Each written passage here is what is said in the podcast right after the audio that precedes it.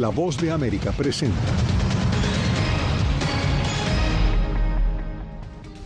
Doble victoria para el presidente Biden y su política migratoria. La Corte Suprema ratificó su estrategia de establecer prioridades al deportar.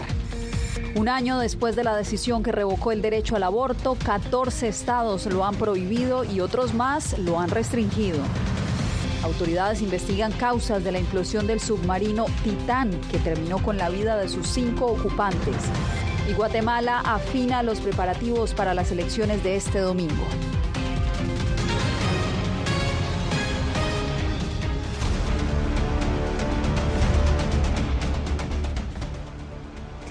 ¿Qué tal? Desde Washington les doy la bienvenida. Soy Yasmín López. La Corte Suprema de Estados Unidos le otorgó este viernes a la administración Biden un par de victorias legales en el tema migratorio. En una de ellas, el máximo tribunal respaldó la política migratoria del gobierno que busca priorizar las deportaciones enfocadas en los inmigrantes que amenazan la seguridad nacional y fronteriza.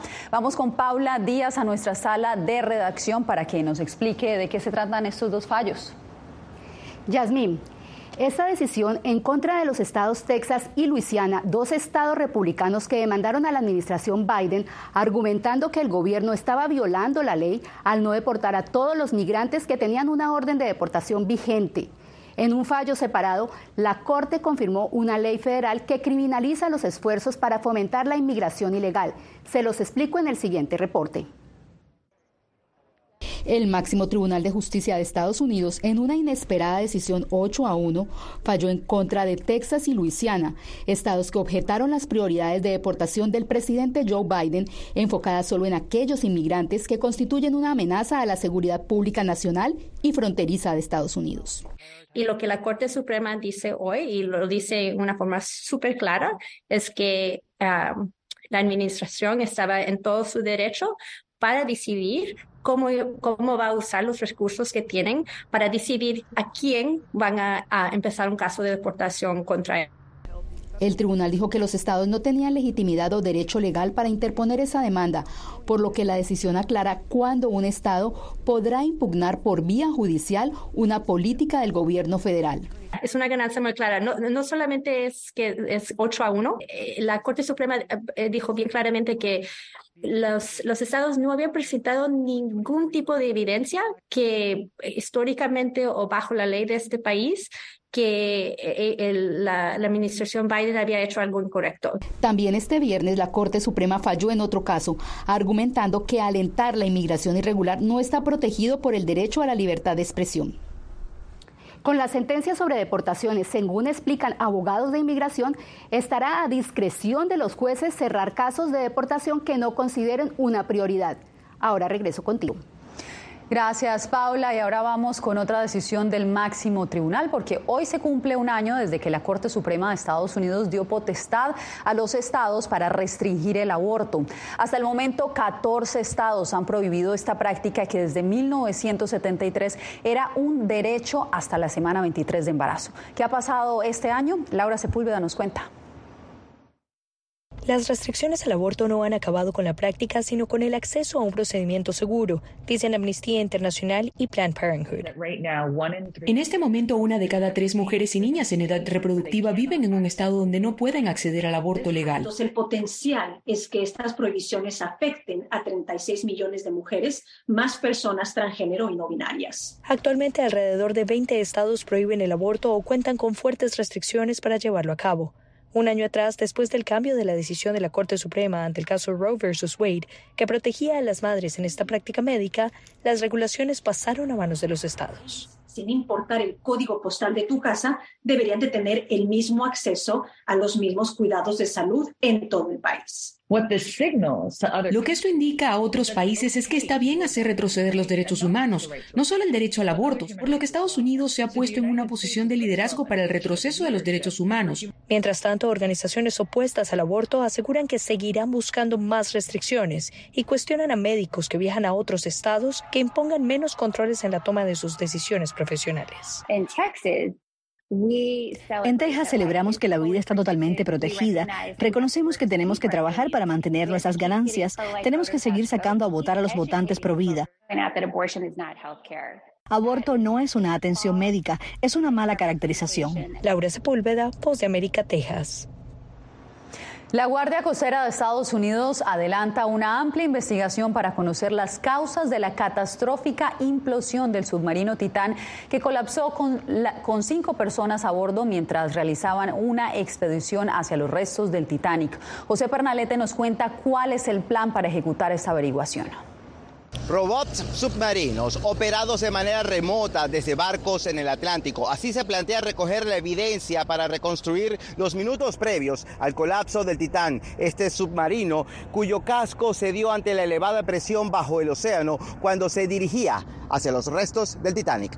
La Guardia Costera de Estados Unidos encabeza el equipo de investigación que reconstruye la implosión del submarino Titán, el sumergible cuyo casco colapsó ante la elevada presión del fondo marino en aguas del norte del Atlántico. La pérdida de comunicación se registró el pasado domingo, dos horas después de que zarpara con cinco personas a bordo hacia el lecho donde se encuentran los restos del Titanic. Sé que también hay muchas preguntas sobre cómo, por qué y cuándo sucedió esto, y esas son sobre las que recopilaremos tanta información como podamos mientras los gobiernos que participan en la investigación se reúnen y discuten.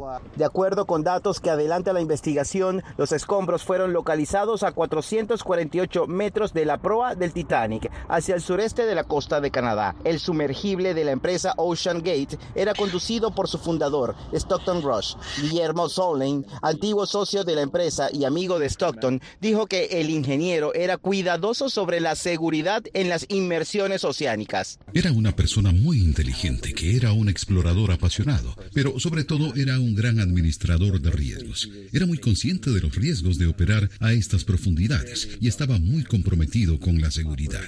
Este lamentable incidente devela la posibilidad de severas restricciones a este tipo de exploraciones en embarcaciones privadas. Los restos del Titanic se localizan a más de 3.800 metros en el fondo del Atlántico. José Pernalete, Voz de América, Miami. En una histórica decisión, el Departamento de Justicia de Estados Unidos presentó cargos penales contra empresas chinas responsables de la fabricación de precursores químicos utilizados para la producción de fentanilo, un analgésico altamente adictivo que ha alimentado la crisis de opioides en Estados Unidos. En tres imputaciones separadas hemos acusado por primera vez a cuatro empresas químicas con sede en China y ocho ciudadanos chinos por el tráfico de precursores químicos de fentanilo a Estados Unidos. Esas empresas y sus empleados conspiraron internacionalmente para fabricar fentanilo letal para distribuir en Estados Unidos. Y el fentanilo ha generado tensiones políticas entre Estados Unidos y México, descarrilando la cooperación bilateral contra el tráfico del opioide. Pero como nos reporta Verónica Valderas Iglesias, en el Congreso estadounidense hay un nuevo proyecto de ley que busca fortalecer la cooperación militar para resolver de manera conjunta la crisis. Para interceptar el comercio ilícito del opioide fentanilo, el Departamento de Defensa estadounidense necesita más recursos y mejor cooperación con las Fuerzas Armadas de México, según el senador demócrata Tim Kaine. Con ese objetivo, lidera un anteproyecto de ley bipartidista en el Congreso. Considero que si les aseguramos que esa es nuestra más alta prioridad, obtendremos cooperación de México. Quizás ellos nos pedirán apoyo en algunas cosas como el contrabando de armas o algo así, y tendremos que tomar sus peticiones con seriedad. Los líderes militares mexicanos a menudo informan al público sobre sus esfuerzos contra el tráfico de drogas, pero entre Estados Unidos y México no existe un análisis integral del problema del fentanilo según los expertos. ¿De dónde viene? ¿Por dónde entra? ¿Cuánto ingresa a Estados Unidos? ¿Cuánto ingresa a México? Tenemos algunos datos, pero no una visión completa. Una estrecha relación bilateral podría devenir en mejores estrategias para desmantelar las operaciones de los traficantes, según el analista Ryan Berg. Arrestar a individuos de alto perfil ofrece una oportunidad fotográfica y posibilidad de extradición, lo que le hace sentir mejor a ambos países, pero no tiene el mismo efecto que ir tras los intermediarios de la operación. Kane apunta que el Comité de Asuntos Militares remite la iniciativa al Pleno del Senado para su votación en julio y posible adopción para el otoño. Verónica Valderas Iglesias, Voz de América, Washington. Y justamente el secretario de Estado de Estados Unidos, Anthony Blinken, hizo un llamado este viernes a los miembros de la Organización de Estados Americanos a unirse a la coalición de Estados Unidos contra el tráfico de fentanilo. Blinken precisó que Estados Unidos es el principal afectado por el consumo de opioides y advirtió que es un problema que se está expandiendo especialmente en el continente americano. Hoy lanzamos una nueva coalición para hacer frente a las amenazas a la salud y la seguridad públicas derivadas de la producción y el tráfico ilícito de fentanilo y otras drogas sintéticas. Alentamos a los países de la región a sumarse a este esfuerzo. Cambiamos de información porque Nueva York endurece sus normas contra las baterías de litio ilegales para producir los incendios. Esto debido a que se han producido varios incendios que llegan a números récord en la Gran Manzana. Ángela González nos cuenta de qué se trata. La ciudad de Nueva York lanzó una agresiva campaña con más de 10.000 piezas de material educativo en diferentes idiomas para todos aquellos que usan baterías de litio, en especial los repartidores en bicicleta, pues aunque es una herramienta esencial para transportarse, se han convertido en una sentencia de muerte. El mexicano Elías Reyes teme que la suya se pueda incendiar. Yo la cargo en mi trabajo, pero la cargo en el día. Eh, la cargo unas 3, 4 horas, pero yo estoy atento cada... Ah, cada vez que la conecto, yo estoy mirándola ahí. Él compró su batería en una tienda de bicicletas por 500 dólares hace dos años. Los altos precios de estas baterías han dado lugar a un mercado ilegal que compromete la vida de personas. El más reciente incendio en una tienda de bicicletas en Chinatown dejó cuatro muertos y al menos dos heridos de gravedad. Los bomberos ahora acudirán a cualquier llamado de sospecha en 12 horas en lugar de 72 horas y la comisionada pidió reportar lo siguiente. Baterías que están siendo cargadas a menos de un metro de distancia o varias baterías que están siendo cargadas a la misma vez, cables de extensión y sobre todo baterías que parecen haber sido manipuladas y negocios que no parecen debidamente autorizados. El Departamento de Bomberos lleva más de 222 inspecciones y las multas van de mil a cinco mil dólares. Los incendios por estas baterías ya han cobrado la vida de 13 personas este año. En lo corrido del año ya suman 108 incendios en solo la ciudad de Nueva York a consecuencia de baterías de litio. Ángela González, Voz de América, Nueva York. Este domingo, Guatemala abrirá las urnas para las elecciones generales. De 22, tres candidatos lideran la intención de voto según varias encuestas. Vamos en vivo con Eugenia Sagastume para conocer la expectativa que se tiene sobre la participación ciudadana en estos comicios. Eugenia, cuéntanos. Así es, Yasmín. Lo que se espera, por supuesto, es la mayor participación de guatemaltecos el próximo domingo. Hay 9.3 millones de guatemaltecos aptos para votar. Esto es un millón más que en las elecciones de 2019. Sin embargo, aún existe indecisión entre algunos quienes aseguran que las propuestas no han sido sustanciales para sanar los problemas que enfrenta el país. Eso nos dijeron. Lo que yo espero es que no exista ningún tipo de fraude electoral, que puedan ganar los, uh, los honestos y, que, y poder sacar a los corruptos del Congreso. Lo que esperan los guatemaltecos es tener unas elecciones tranquilas y transparentes, mientras muchos aún no saben por quién votar. Está un poco complicado elegir a alguien que sea una buena opción. Sin embargo, otros aseguran que votarán nulo. Mi familia y yo votaremos nulo para tener un país mejor. En total son 22 candidatos, pero las encuestas identifican a tres aspirantes con más apoyo. Los expertos aseguran que el balotaje es casi inminente. Lo que veremos es un segundo puesto muy cerrado, muy al estilo de lo que vimos ya en, las elecciones del 2019. Es exactamente el mismo escenario, con casi los mismos datos de, de intención de voto. Mientras tanto, los observadores ya se han desplegado para velar por un proceso transparente para hacer especial y un trabajo específico y especial el día de las elecciones, en la votación, en el recuento, el conteo, en el análisis y en la transmisión. Vamos a estar en la mayoría de, los, de las mesas del país con el objetivo ese, ¿no? de reforzarnos con nuestra presencia. El domingo también se elegirán 160 diputados del Congreso, 340 alcaldes y 20 diputados al Parlamento Centroamericano.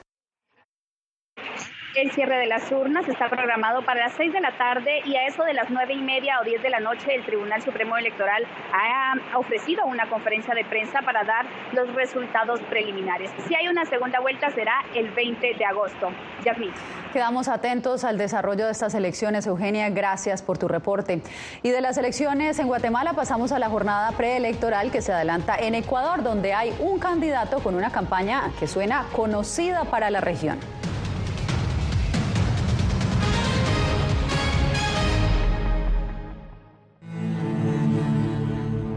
I shoot uh, like six or eight feature films, like executive producer, like producer. And uh, I work with uh, Netflix, with Bollywood, with Hollywood. And now I don't have anything. Ucranianos en las Américas. Renacer en Panamá. Una producción especial de La Voz de América. Disponible en todas nuestras plataformas puertorriqueños somos unos animales raros porque tenemos esta ciudadanía americana. Llegamos a Estados Unidos y nos damos cuenta que somos diferentes. Sí, tenemos un pasaporte americano, pero nuestra idiosincrasia no lo es. Si queremos hacer un mejor Puerto Rico, que es lo que buscamos nosotros, tenemos que ganarnos el respeto y la confianza de todos los sectores del país.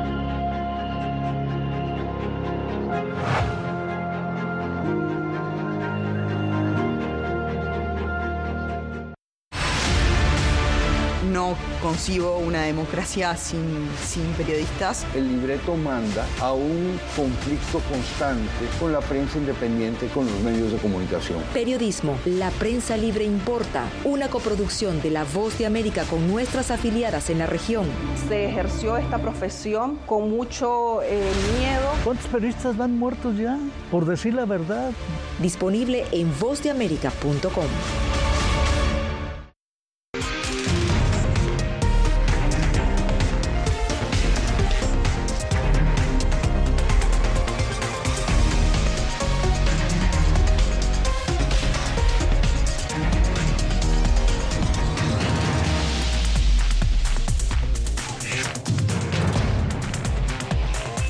Venezuela 360, cada semana por La Voz de América.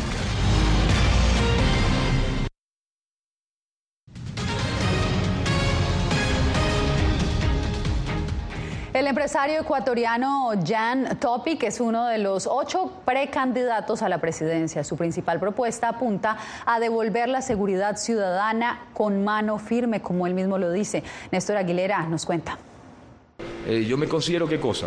Contra la delincuencia, contra las mafias. Así se describe el empresario ecuatoriano Jan Topic cuando La Voz de América le preguntó si es de izquierda, de derecha o de centro. Al igual que otros siete postulantes, aspira a llegar a la presidencia de Ecuador en la próxima elección del 20 de agosto. También construiremos una cárcel para los corruptos. Su nombre ha sonado con fuerza porque se dice admirador de Nayib Bukele en El Salvador, por lo que cataloga como claridad de conceptos y determinación. Nayib Bukele la tenía clarísima, tenía que retomar el control carcelario, lo hizo, fue y lo hizo. No claudicó, eh, fue eh, y, se enfrentó a todas las mafias, a, a las maras salvatruchas, a todas las mafias dentro del gobierno. Las decisiones de Bukele le han concedido gran popularidad, pero también críticas por suspender derechos fundamentales durante más de un año y por el trato a decenas de miles de arrestados, entre otros temas. Topic aclaró que hará respetar el Estado de Derecho para que eso permita el respeto a los derechos humanos y dijo que no se considera intolerante frente a la libertad de expresión. Uno no se las sabe todas y una forma de fortalecer el plan es ser abierto con él y escuchar la crítica al plan. Eso te hace más robusto, más fuerte, aprendes el resto. Estoy completamente abierto a la crítica porque te fortalece. El precandidato, que es auspiciado por tres organizaciones políticas de ideologías diversas, explicó también cuál será su relación con el mundo. Fui formado en Estados Unidos, entonces excelente relación con Estados Unidos. Uno tiene que tener relación abierta con todo el mundo en pro del Ecuador. Jan Topic dijo estar en favor de un manejo económico responsable y con conciencia social. Su compañera de fórmula es la periodista Diana Jacome. Néstor Aguilera, Voz de América, Quito. En Venezuela, expertos advierten sobre el impacto negativo de la censura a través de la Internet. Hasta la fecha, la ONG B Sin Filtro contabiliza 97 dominios bloqueados por distintas prestadoras de servicio. Álvaro Elgarra, desde Caracas, nos amplía. Mantenerse informado actualmente en Venezuela no es sencillo, en vista de los bloqueos a portales de noticias con una línea editorial crítica al gobierno aumentan. Para Andrés Aspurua, director de una ONG dedicada a reportar las restricciones, ve sin filtro, la censura en Internet es extremadamente extensa y hace muy difícil que el ciudadano se sienta informado. Fuera a hacer una encuesta en la calle y le preguntara a la gente qué medios de noticias conoce internet, hicieron una lista y yo agarro y luego reviso cuáles de esos, esos, cuáles de esos medios están bloqueados y cuáles no.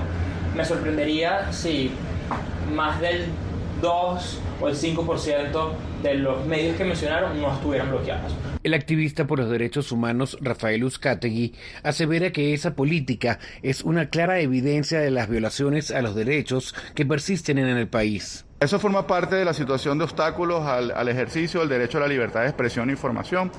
Además, algo que se ha denunciado a nivel internacional como el cierre del espacio cívico, que son todos esos derechos que tiene la ciudadanía para poder exigir eh, sus diferentes demandas y sus diferentes necesidades. Carlos Correa, director de la ONG Espacio Público, dedicada a la promoción y defensa de la libertad de expresión, destaca que la práctica afecta a las fuentes de información alternativas y va más allá. Ahora esto no solo es con los sitios web, recuerden que hace unos años también se persiguió a fuentes de información, gente por ejemplo que daba información sobre, sobre las fallas eléctricas. El jefe de Estado Nicolás Maduro niega que haya medios de comunicación bloqueados en el país.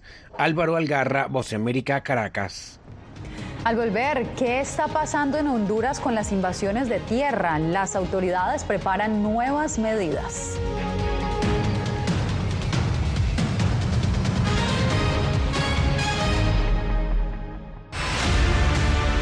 No concibo una democracia sin, sin periodistas. El libreto manda a un conflicto constante con la prensa independiente, con los medios de comunicación. Periodismo, la prensa libre importa, una coproducción de La Voz de América con nuestras afiliadas en la región. Se ejerció esta profesión con mucho eh, miedo. ¿Cuántos periodistas van muertos ya? Por decir la verdad. Disponible en vozdeamerica.com. tiempos de cambios, cuando el mundo parece incierto y lo que escuchamos no refleja lo que vemos,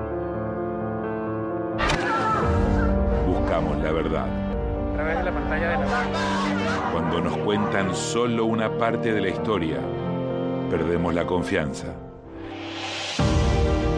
En momentos de crisis, nuestros sueños, esperanzas y deseos de un mejor mañana dependen de una prensa libre.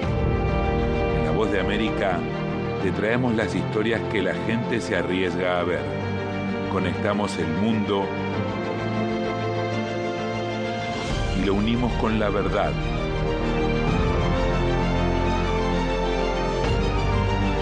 En La Voz de América te presentamos el panorama completo.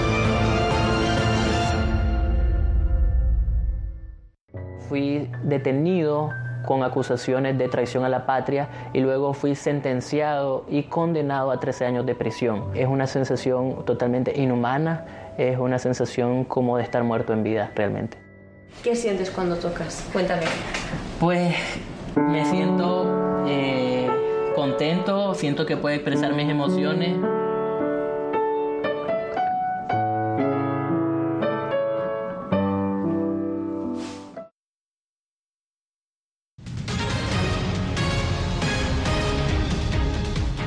En Honduras, el gremio empresarial respalda la creación de una comisión de seguridad agraria para combatir las invasiones de tierra, un tema tradicionalmente álgido en esta nación, como nos explica Óscar Ortiz.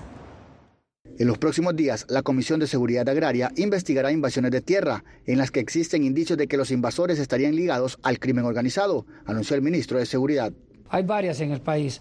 Eh, hay en Occidente una, creo, hay otra en el centro eh, y dos en la zona norte, una y varias en, la zona del agua. Contra la sociedad, contra los grupos campesinos, contra la policía, contra, entonces no se puede desafiar el Estado. La ejecución de desalojos ha permitido la recuperación de predios en el departamento de Atlántida, donde cuatro sujetos perdieron la vida al enfrentarse a las autoridades durante el procedimiento. Que han habido apropiación indebida de tierras y hay registros hasta de de cuatro títulos sobre un mismo terreno, entonces va a ser llamado. Un campesino que pidió no ser identificado para comentar sobre un tema sensible en la región agrícola de Honduras acusó al sector empresarial de cometer abusos.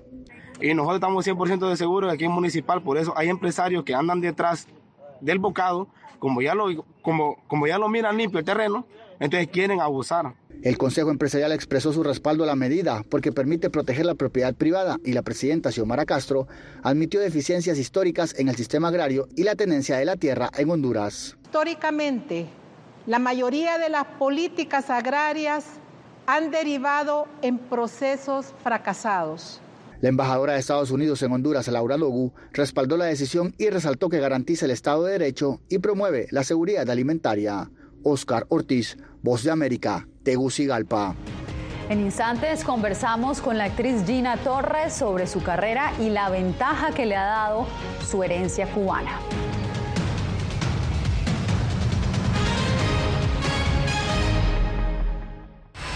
Aquí tenemos varios desaparecidos y muertos y amenazados todos. Periodismo. La prensa libre importa. Una coproducción de La Voz de América y Fuerza Informativa Azteca.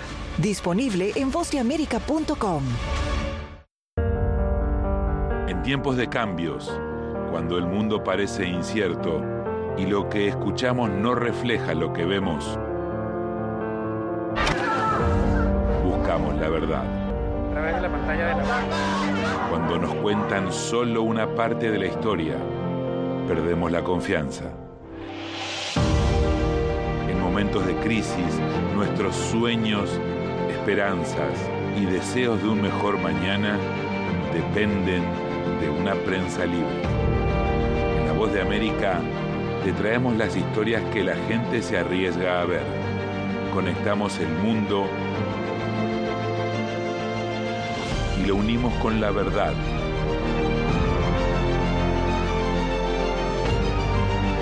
En La Voz de América te presentamos el panorama completo.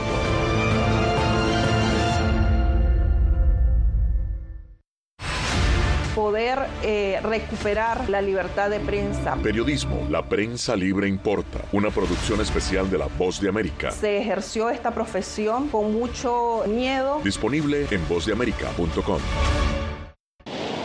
Algo he aprendido estos últimos años y es el darme cuenta de que nosotros podemos planear todo, pero que la vida tiene cosas para vos que no te imaginas. Me duele porque estoy aquí por ese país que hoy me quitaron. Yo siempre he dicho que la libertad está en la mente y el hecho de que tu cuerpo esté en un lugar no significa que no sos libre. Siempre me sentí libre, incluso estando presa me sentí más libre porque pude darme cuenta que si estaba ahí es porque realmente he elegido qué hacer con mi vida.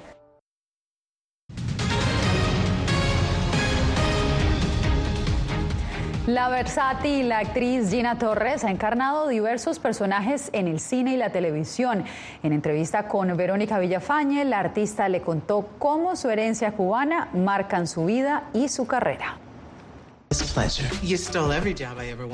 Gina Torres brilla como una poderosa mujer de negocios y devota madre en la comedia romántica La combinación perfecta. Mujer tan, bueno, exitosa, poderosa, amorosa. em, inteligente y para representar una mujer de, de ese nivel como cubana americana, para mí era, era perfecto. ¿Y ese niño dónde está? Un rol en el que incorporó frases en español porque dice que resaltar su cultura e identidad es importante. Es parte de quien soy. No, no es algo que puedo cambiar. Me, me crié como, como cubanita en Nueva York. Soy 100% americana y soy 100% cubana. Y eso no cambia. Y poder darle un poquito de ese sabor a los personajes que, que, que hago es un placer, es un gran placer. Tanto en inglés como en español hay falta de representación de afrolatinos en la industria de la cine y televisión. Sí. ¿Qué crees que debe hacerse para cambiar eso? El remedio es muy, muy fácil. Hay que traer más afrolatinos en, a, a la pantalla, chiquita y, y grandes, y, y enseñar al mundo entero que hacer latino no es solo el, el imagen em, europeo. Gina dice que ha sido afortunada en poder interpretar una gran variedad de personajes y no descarta trabajar en español. Sí, me, encantaría intentarlo. Pero eso sí, voy, a tener que practicarlo por mucho tiempo. Verónica Villafañe, Voz de América, Los Ángeles. Sí. Bien, pues con Gina Torres nos despedimos de esta semana de información. Gracias por seguirnos en el Mundo del Día. Soy Yasmín López y los espero el próximo lunes para más noticias.